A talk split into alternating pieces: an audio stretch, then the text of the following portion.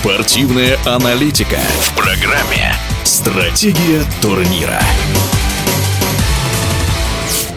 Мужская футбольная сборная Англии ни разу не выигрывала чемпионат Европы, а у женской английской сборной все получилось. Англия победила в финале в дополнительное время 2-1 очень сильную команду Германии. И вообще женский футбольный чемпионат Европы в этом году был очень качественным. Так считает в прошлом наставник женской сборной России, ныне главный тренер женского футбольного клуба «Динамо Москва» Сергей Лаврентьев. Очень конкурентный чемпионат, очень сильный чемпионат. 87 тысяч зрителей, которые собрал стадион.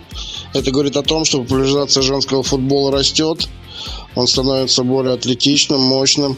Много появляется диагональных, длинных передач, которых не было еще 2-3 года назад.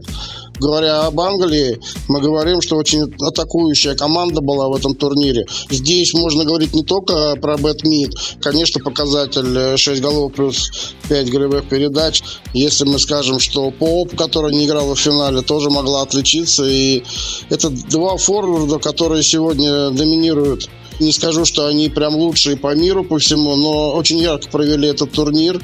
То, что касается финала, ну, прогнозируемо было, что финал не будет слишком ярким и открытым. Англия включилась, то есть хорошие тактические замены были, четыре замены, плюс пятое усиление игры. И если мы посмотрим, то точечные были замены, и левого защитника поменяли, когда нужно было включаться и закрывать бровку.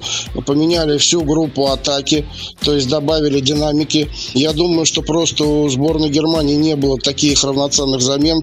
Англия нашла свой момент дополнительное время со стандарта и смогла победить. Кстати, Германия из 13 турниров выиграла 8 раз чемпионат Европы, тем ценнее победу на этот раз Англии. В нашем эфире был главный тренер женского футбольного клуба «Динамо Москва» Сергей Лаврентьев. Стратегия турнира.